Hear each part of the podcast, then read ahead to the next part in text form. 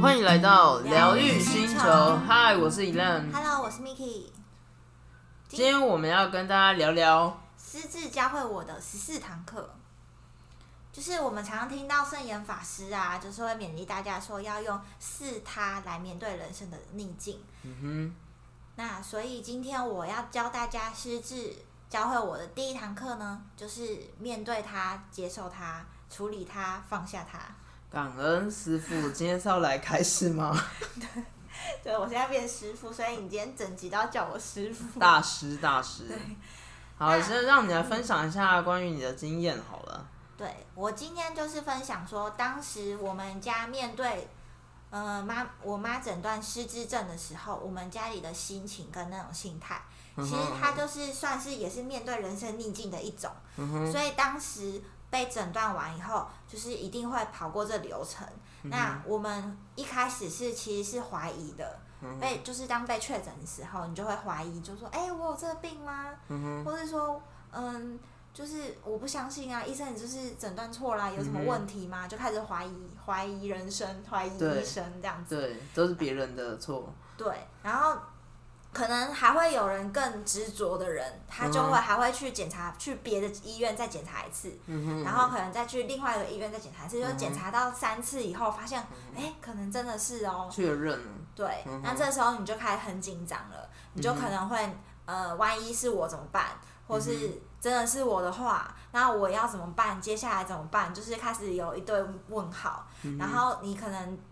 当下真的知道是自己的有有这个病的话，那你可能脑袋会一片空白，嗯，然后。对，你就也不知道怎么去去去接呃去面对或是接受这个事实，你就很想逃避，你就想说没有这件事情，可能明天嗯就好睡了对，睡醒来。呃、就没是事了就是一场梦境对，之类的，就是你可能就会就都没怎样，反正就是先这先这样的，就是、嗯就是都不想要处理这样。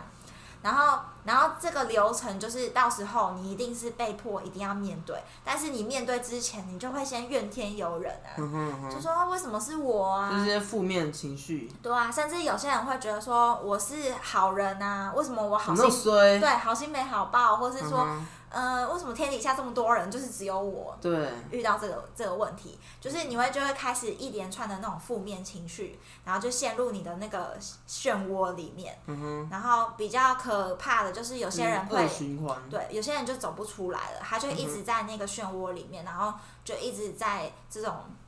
这种、这种怀疑负面情绪里对面可能会忧郁啊症啊，或者什么对，甚严重真的会忧郁症。嗯那这时候就是正常来讲的话，比较好的处理方式就是你必须要了解这个问题，然后当然就是要去面对它、接受它。就是你知道这个事实以后，知道自己诊断这个疾病以后，应该就是要了解这些问题。嗯哼为什么叫做失智症，或是你被诊断失智症，你一定要先去了解嘛。就开始去找资料。对，就要。去找资料，然后去寻求答案，甚至寻求帮忙。嗯哼这就是比较好的面对方式。那通常大家呢，一开始都不太会这么有勇气，或是很、嗯，很快的就接受这个事实，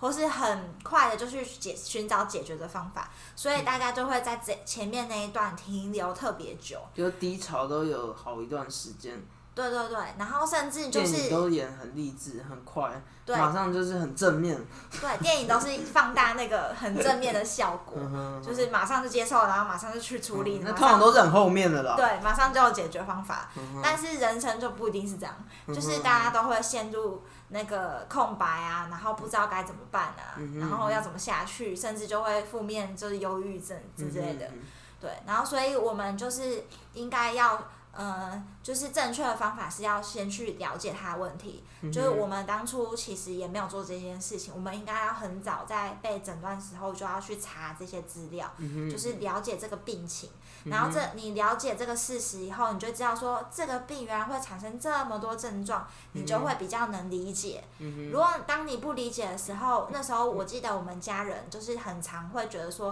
啊，你为什么要故意放错啊？放错东西没有摆回原位，嗯然后就是你会做出很多行为，我们都不能理解，因为就是没有面对这件事嘛。对，然后再再加上又不了解，然后又不去查资料，或是甚至查了以他就还不后，接受嘛。对查甚至查了哦，你已经有查了，可是你不相信，嗯哼，或是电影你有看咯，有很多之前有一阵子有很多失智症的影嗯片。你也有看了哦，你就心里觉得说这不会是我，这 嗯哼。不这不是我的问题，那个只是哦先演的，因为那个电影啊就是要制造那种效果，所戏以。所以都演那种特别夸张，就觉得说不可能轮到我嗯啦。嗯，对，所以就会有那种心态。当你那种心态，就表示你没有还没有真正去正视到，嗯，没有面对到就是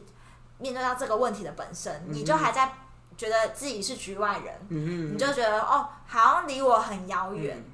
就是一定应该是跟我没有关系，这样，嗯就是你还在一个旁观者角色，嗯，所以这样这时候就是表示你还没有真正的去去面对这件事情，嗯对，然后还还有一些人呢、他在面对问题之前，他就会先怀，就是先有一定的，就是想要把这这个整件事情归咎于某一个原因，对，对，比如说像我像我妈那时候失智症，然后呃，我们家人就会开始想，为什么他会得这个病呢？嗯，是不是他吃的不好，还是她嗯睡眠不足，还是他压力很大，嗯还是怎样怎样？就是你你都会想说。还是什么遗传或是什么的，但是又没有啊，所以你就会一直想要找一个原因，找一个嗯理由来说服你，就是去面对这件事情。嗯，然后这时候就是很多人会会想要追究原因的部分，可是对病情并没有帮，就是实质的帮助。但是因为那个问题已经发生了，它毕竟它是一个事实，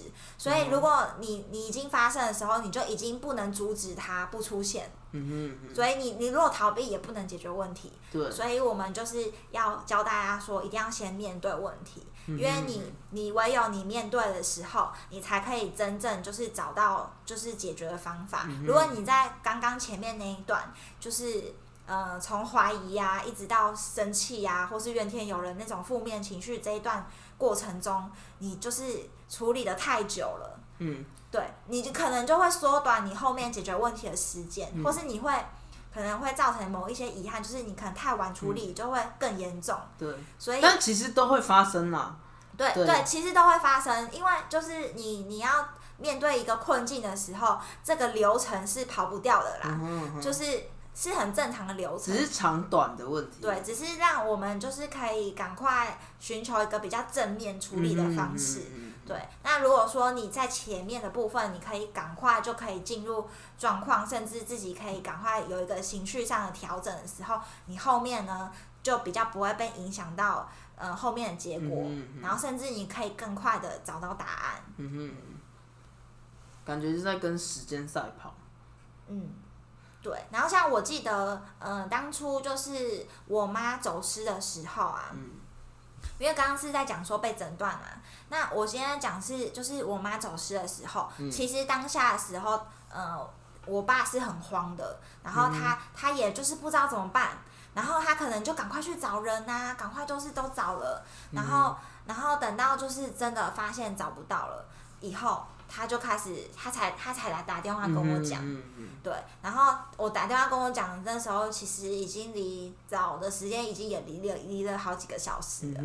对，所以我们就是，如果当你前面如果嗯、呃可以赶快处理，或是赶快嗯寻求一个解决方法，寻求帮助的时候，其实可以很快可以赶快缩短这个处哎、理那你的时间。你的当下嘞？你接到那电话、我当下接到当电话也是跟跟这一样，就是脑中一片空白，嗯哼，然后我说怎么会发生？应该是会走回家吧？是对，我就我就会想到之前电影有演过，但是就不会觉得说天天哪，居然发生在我身上！居然发生，然后后来可是又想了一下，觉得说是有可能的，嗯哼，对，然后所以就要赶快找找方法了，嗯哼，对，所以就是也是一样，就是会历经这一段过程，只是要跟大家分享说，如果你很快去接受它的话，其实你就可以处理的比较好，或是比较迅速这样子。然后如果如果你是嗯、你要你要去思考说，人生本来就会有一些就是起起伏伏的事情，然后你就接受他说这个就是呃很一般的，你就是你就是不可能常心啦。对你你就平常心，然后因为也不可能永远都不是逆境嘛，所以你就是要赶快接受，然后再赶快去处理，这样就可以了。嗯嗯嗯。对啊，你刚刚讲到的啊，我就会想到说，我朋友啊，曾经有一个我听到，他就是他就是接接到一个电话，然后就是医院打给他，然后跟他讲说他得了一个重病，嗯。然后他一开始他也觉得说，可能就是觉得说怎么会是我吧，嗯。然后他就说他那一整天就没有去上班，嗯，然后他我大概隔了两三天吧，然后他才跟我就是说问我说怎么办，他他都没去公司要怎么办，然后也没请假，然后我就说那你那一整天躺在家里到底在干嘛？然后有没有去了解一下你这个病是怎样？然后他说都没有，他就是陷入沉思。对，就是他说他就是什么事情都没办法做。我觉得就像我那时候其实还有点没办法理解，对，因为我、嗯我当下我刚约的时候，我就马上查他的病嘛。可是我想说，这那么简单的事情，为什么当下会没办法做？因为你是局外人，对，然后他是就像你刚刚讲的，嗯他他这样可以一整天就这样卡着，什么事情都没做，就因为他没有正视，就是那个疾病或者那个重大困境。对，就是他需要心理一个缓冲的时间。嗯哼，对，然后他可能就有时有时候真的是很大的事情，你也没有办法马上调试，就是你一定是会需要一定一定的时间，是还蛮正常的。嗯只是只是说，如果我们今天有比较，就是嗯、呃如果你是当事人的话，你真的会当局者迷。对，对，然后如果打假设你今天朋友或是家人有遇到这种事情的话，我们就可以，如果你今你你你在旁边的话，你就可以赶快提醒他，对，反而有的时候赶快走出来。对，有的时候是嗯。自己发生，或是家人发生的时候，就会没办法看清楚的感觉。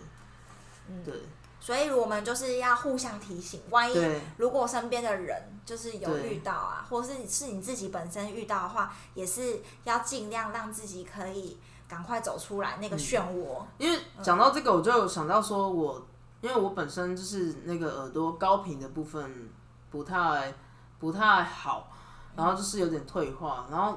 我记得那个时候国中吧，然后我那时候就是被诊断出来的时候，我也觉得天哪，怎么会是我？就是我也会有那样的心情。然后我记得有一段时间，就是也都是很，我觉得我觉得那段时间是有一点忧郁的。就低潮期，对对对，到嗯到我现在呃之后，我有碰过我当时国中的朋友，然后他就跟我说：“哎、你那时候就是很常常心情不好啊什么的。然后说：“哦，原来是这样，就是没发现，就是我这样度过了那段时间。那可能就是像你刚刚讲的，就是我今天如果碰到一个困境的时候，大家第一时间都会没有办法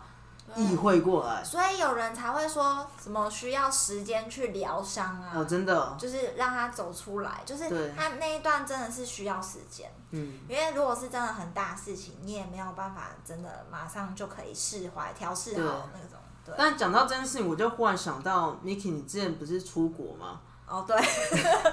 然后那出国之后发生了一个小意外小意外，你来分享一下。就是呢，我在搭车的时候，不知道怎么样。说你去哪里啊？哦，我去我去那个维也纳捷克，嗯哼，嗯哼，对，然后在中间就是在搭车换车的时候，嗯，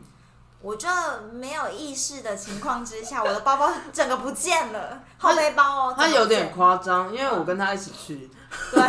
然后呢不见了以后呢，就是也蛮晚才发现的哦，没有，我们那时候是觉得，因为我们都穿那个厚的大衣，然后很重，嗯，然后我们是觉得说他可能以为他已经背包包了，也有可能哦，对，然后而且就是因为其有手上手上有推的一个东行李箱，对对对对对，所以我就觉得好像也没有怎么样啊。对对对，但是殊不知那个包包早就会放在，在某一个月台，可能对，站月台，有可能在某个月台，很傻眼哦，不就是你的护照啊。哦，对，所有证件、钱都在上面，钱呐、充电器啊那些所有所有，反正就整个包包不见了对，。很贵重的东西全部在里面，对然后围巾也在里面，对，然后还有什么很多哎、就是包含你就是身随身携带的啊，嗯，什么插座啊，什么电源线、雨伞，哦傻，眼什么都在里面。然后找不到这样，然后结果是我们已经换了一台车，已经要换巴士的时候，坐上巴士的时候才想到这件事而情，且不是你想到的吧？好像是我想到的啦，可是好像是我朋友说，哎、你的包包嘞？不是啦，是我想到了，我是我是自己想到以后哦倒抽一口气，哦我就是问他，马上问旁边人说你有你有看我包包吗？哦，然后心里就想说完了，好像真的没有。然后我就因为包包这种东西那么大，你知道有什么好找的？就是附近发发现没有就没有了。然后然后我就觉得啊惨了，应该在刚刚车可是。可是我其实觉得当下其实 Miki 真的还蛮冷静的。对，然后我就想说死定了，我的包包应该是一去不回头，因为我们已经转了两次，所以应该真的找不到了。而且因为其实我对那个那一段的记忆有点空白，就是我没有完全没记忆是放在月台呢，还是我把它拿下，我、我没有印象我有把它脱下来。就是后背包的那个袋子，我没有印象，我把它拿下。我一直觉得我没有这个动作，反正总而言之已经追溯不了了，对，所以我就觉得好了，算了，就是没有那个包包。但是因为我所有证件啊都在里上面，所以就是最严重的就是护照，对。因为护照就是会关于关乎到你能不能回国这件事情。对，那至于其他东西呢，我就觉得算了，反正就是真的不见就算了。因为因为当下可能有人会觉得说，我就是非得要找回那个整个东西嘛。然后我记得啊，那时候有我们也有去找。啊，有啦，也有去找，那一边在找，但是我记得那时候我们一起在车站的时候，就是虽然是跟站务人员说要找，可是大概没过多久、哦，可能有没有十分钟，然后忽然你就说就是要找怎么怎么办那个护照，嗯，有这么快吗？就是我记得没有很久，然后我就心里想说，哇，你你好冷静哦，不是，因为我就觉得那时候我就你就觉得就是丢了，我因没有我，因为我觉得那因很难听那个站务人员的口气，感觉是很困难的。而且因为我也不是放在火车上，也不是放在是放在月台，对月台就更难找了。所以你就马上接受了这件事情，面对也。没有啊，我我当下也没有，我当下是觉得说，那我要我要赶快找一个备案，因为如果真的找不回来的话，我就是要赶快把我的信用卡那些就，那万一被捡走了，那对个对信用卡的那些款项会被盗刷，什么那个，我就我可能会失去的东西更多。对，所以，所以我那时候就是赶快先去打信用卡的电话，然后。后来我就想到，我以前出国，导游会讲一些就是嗯要注意的事项啊。那时候也都是听听，觉得哦，很跟我没关系。对，对殊不知又殊不。知现在用用到了、欸，对，其实我们之后还可以讲一集第一次什么办护照就上手。不用，真的不用。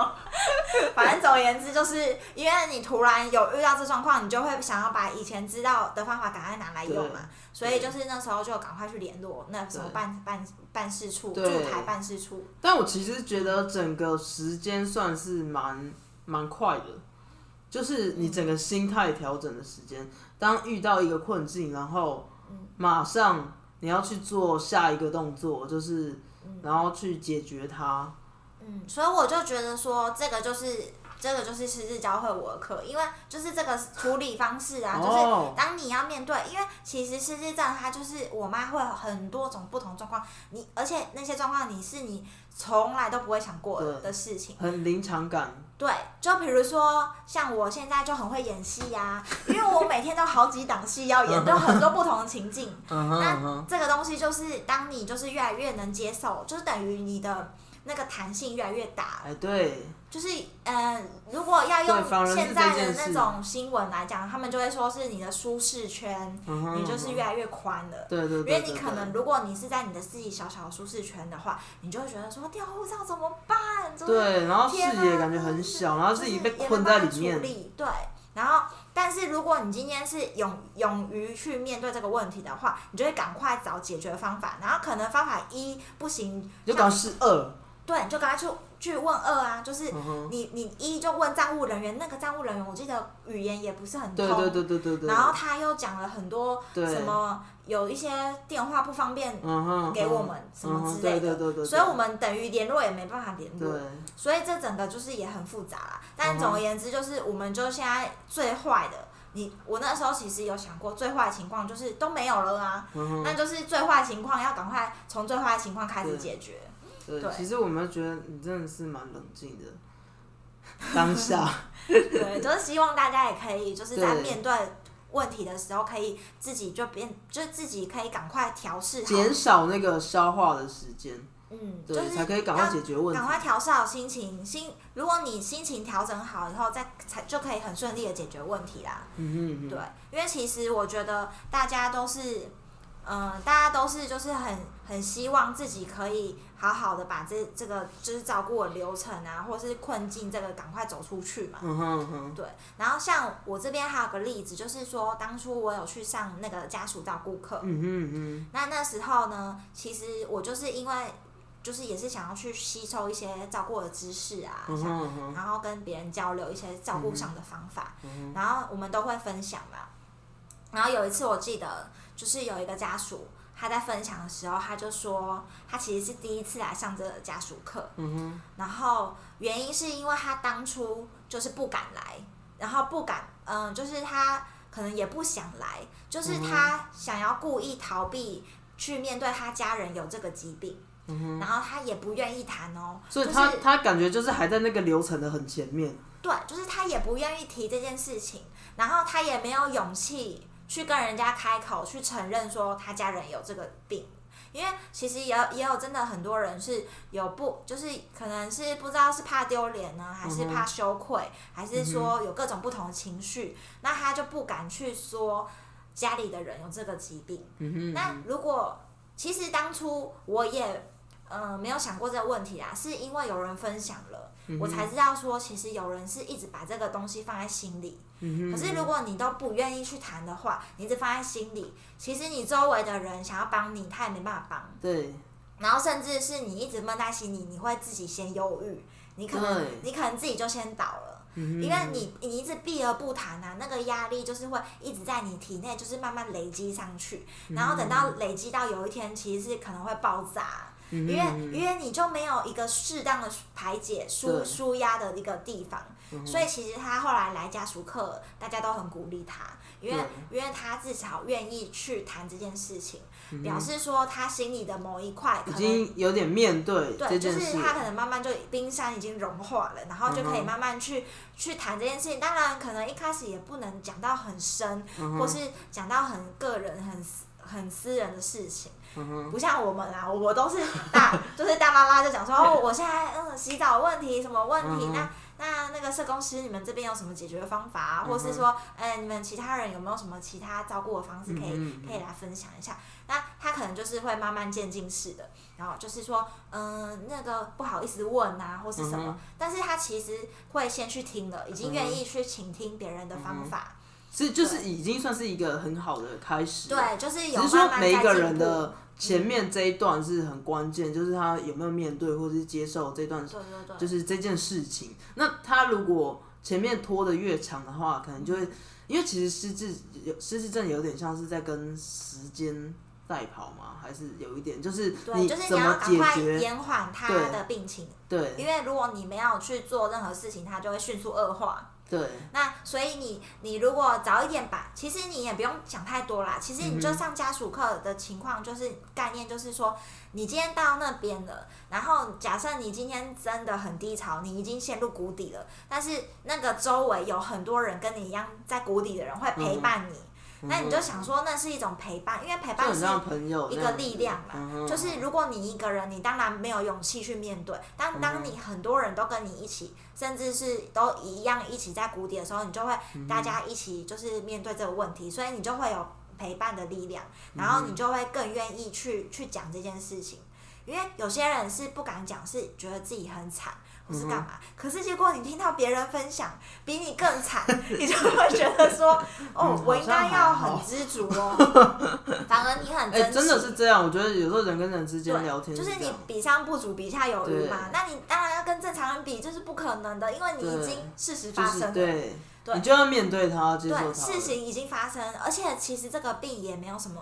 呃解决的方法，对，应该是说他没有办法改善。因为如果你可以改善的话，你可能早就去做了那件事了。对对对对。那当你这个都不能改善的时候，你就只能接受，然后接受，你就要让它是变成一件很平常的事情，就是所有的任何的症状啊，还有他的行为，你就要让他说觉得是一个很正常的事情啊。我其实觉得你现在已经走到那个圣严法师的第四个步骤了，已经放下了，就感觉哎蛮洒脱的。哦，就是要慢慢累积啊，嗯因为也不是那么快对，要花一段时间这样子。对，而且你要真的是有去研究这件事情，嗯因为有些人可能就知道了，然后就一直放在心里，然后呢就觉得说啊，我平常工作很忙啊，什么忙忙，嗯就各种忙，然后你就也没有想要积极的去正视这一块问题。那这样子的话，其实你就没有跟着。改善。对你这没有跟着这个心境调整，你就永远停留在那一个心境而已。嗯，对，